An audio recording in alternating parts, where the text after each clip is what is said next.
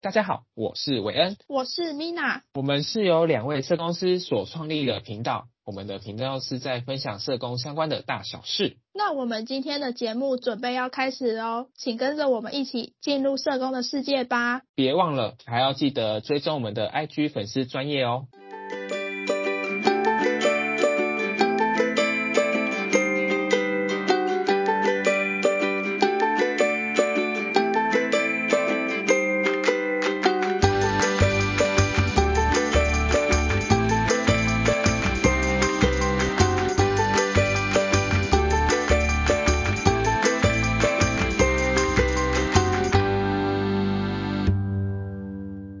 Hello，大家欢迎大家回到今天青州小菜的节目。那我们今天想跟大家分享的是如何找寻社工的实习单位。呃，大家都知道，社工实习是社工系的一个必修学分。那除了它是必修学分很重要之外呢，我们也能透过这个实习的机会，去自己有兴趣的领域看看学习。呃，因为有些单位可能平常在课堂上没办法实际去接触，也可以透过实际踏入他们的工作领域体验看看，知道这个工作适不适合自己，作为一个未来大学毕业之后找工作的一个方向或指南。那米奶当初是怎么找你的实习单位的？我们那时候实习需要两次，然后那时候大学的时候就有听说公部门是一个比较难进去的单位，那那时候我就想要挑战自己有没有办法进入公部门，所以我那时候选实习单位的第一个选择就是选公部门。那时候不知道为什么大家都没有选公部门的选项，所以我那时候进入公部门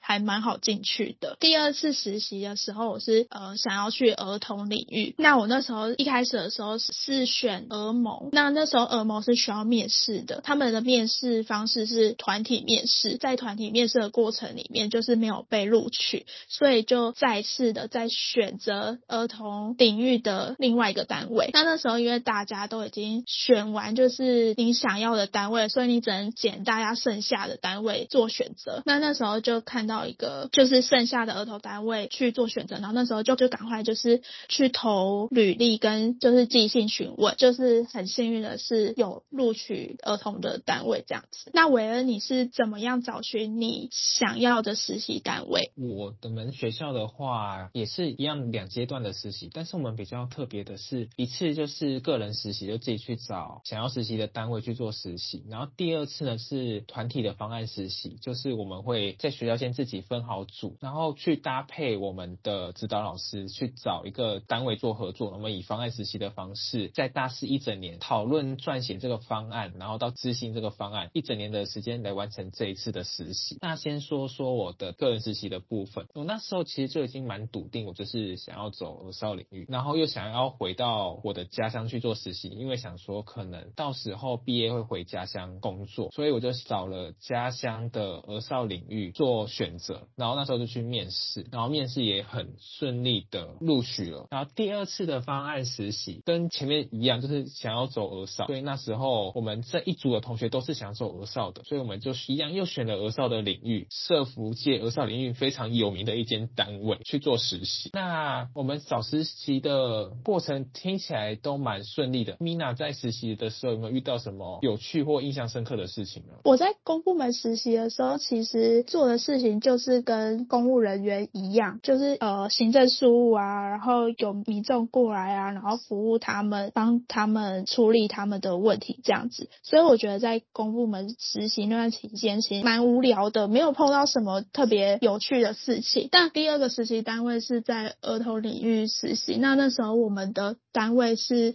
比较属于间接服务，就是推广，然后去做宣导自己的服务内容这样子。那那时候就是我们的单位暑假就是在办夏令营，然后夏令营的期间其实就是几乎是一半暑假的期间，所以那时候呃一半的时间都在南部办夏令营的活动。那那时候也是我第一次接触夏令营，然然后当队服跟就是活动长的部分，所以那时候就是蛮有趣的部分是，就是你跟小朋友一起相处，然后度过那段营队的时间，然后有趣的地方是你可以看到一个就是小朋友他一开始来一个新环境，他其实对这里不熟悉，他们都是以观察的角度在看这些哥哥姐姐们是不是真的是想要帮助他们，或是跟他们站在同一阵线上，帮他们做一些事情的。所以所以其实一开始小朋友们来的时候，其实他们是在观望的角色，他们根本就不会想要理会哥哥姐姐们在做什么事情。所以那时候蛮有趣的是，就是活动期间其实是你自己要先努力投入这个活动，比小孩还多，让他们知道其实这个活动是有意义的，而且你是跟他们站在同一个角度看这件事情，跟他们一起努力，他们才会信任你。到最后营队最后的时候，你就可以发现小朋友们是跟你一起完成这个活动，然后一起，因为营队期间有比赛机制，就是他们看到你很努力的为他们想要赢得这个比赛，那他们也会投入进行活动，然后在里面学习到呃我们活动要传达的宗旨跟意念。所以其实我觉得很有趣的地方是，你可以看到小朋友的改变，跟就是你自己在这个活动里面你的角色定位。那韦恩，你在实习的期间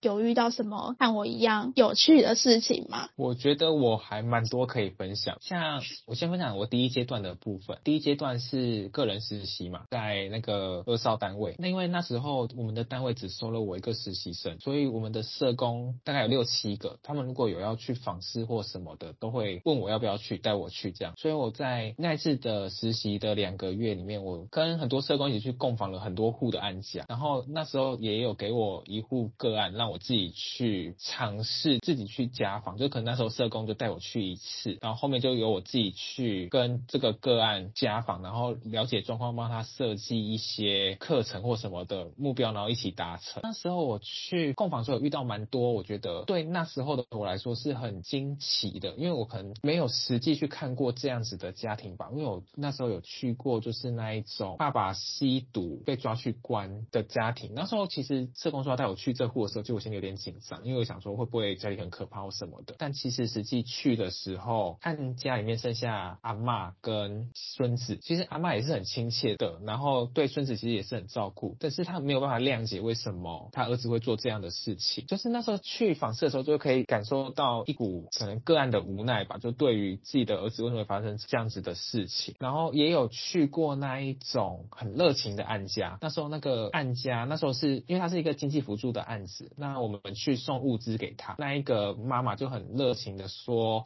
哎，他有自己做了什么腌制的小黄瓜什么的，要分我们吃。但是韦恩本人就是不敢吃小黄瓜。然后后来那个那个妈妈就会一直要逼我们吃小黄瓜，就是其实那时候就觉得蛮蛮惊吓的吧，就是第一次遇到这种状况。然后那时候就是另外，因为另外一个社工就觉得可能对他来说这种事情还蛮频繁，因为他可能常跟这户个案有做接触，所以他那时候就吃了他的这个小黄瓜，然后也给他一些赞美跟肯定，说哎你这样子做这个很好吃啊什么的。就是在那种情况之下，好像我也一定得吃，所以我就吃了，所以那时候当下离开之后，就会觉得，嗯，怎么好像心里或感觉有点怪怪。所以在结束之后，也有跟我的社工反映这样，所以社工那时候当下也有给我一些回馈，是说如果真的没办法接受的话，其实是可以拒绝安家的，就是不用怕说会伤害到安家的自尊心什么。然后也有去过那一种，我们一踏进这户安家，就发现地上很多只蟑螂，房子有破洞。然后那时候在跟那个小朋友在谈的时候，他们就说，哎，小晚上睡觉被老鼠。咬什么的，就是家里环境很不好，可能物资也缺乏吧。因为那时候妈妈是中风，就爸妈可能上班的话上到很晚才会回家，就是比较缺乏照顾。因为这种家庭，其实在当下对我会有觉得有一点冲击，因为其实没有想过这一种可能在电视或电影上面看到的这种很可怜的家庭会实际出现在我们的面前。对当时只是实习生的我来说，就会觉得有点价值观冲击。然后这些吓到吗？有，我真的吓到。在访视的时候看到一个蟑螂在地板爬的的时候，真的很怕蟑螂会爬到我的脚上。跟我一起去共房的那个社工是女生，那我就用手肘示意她，要说那边有蟑螂，然后就看了一眼，然后跟我说，嗯，我知道，然后继续跟那个案主妈妈聊。但是她很厉害的是，她的表情完全没有任何惊慌失措，就是很专业。那时候就真的被她的这个专业度震慑到，我讲说，哇塞，真的好厉害，感觉这社工就是闪闪发光，你知道吗？刚刚前面有说，就是他们有派一户个案给我嘛，然后那户个案我在后续我自己去跟他们接触的时候，我去访视的有一次，我在出发前的早上就说，哎，打电话跟他说，那我就跟你约下午的，假设两点两点半。案主的阿嬷也说，OK OK，那我就是我们在家里面等你这样子。然后我去到案家，因为那时候我是没有骑车的，我走路加坐公车，大概花了三十分钟到达这个案家，结果发现案家的窗户都关起了，按门铃也没有人来应门，我用电话警三一警匿名电话打给他。也没有人接，想说奇怪，怎么会这样？不是都已经跟这户案家约好时间了，为什么会没有人来应门？然后我就打回去给我的那时候带我的社工说，哎，怎么办？就是没有人来应门这样子。他就说，那你要不要再等看看？他说，毕竟我也千辛万苦的这样子到了这个案家这边，如果什么都没做就走，好像有一点可惜，所以就在那边继续等，电话一直打，门铃一直按，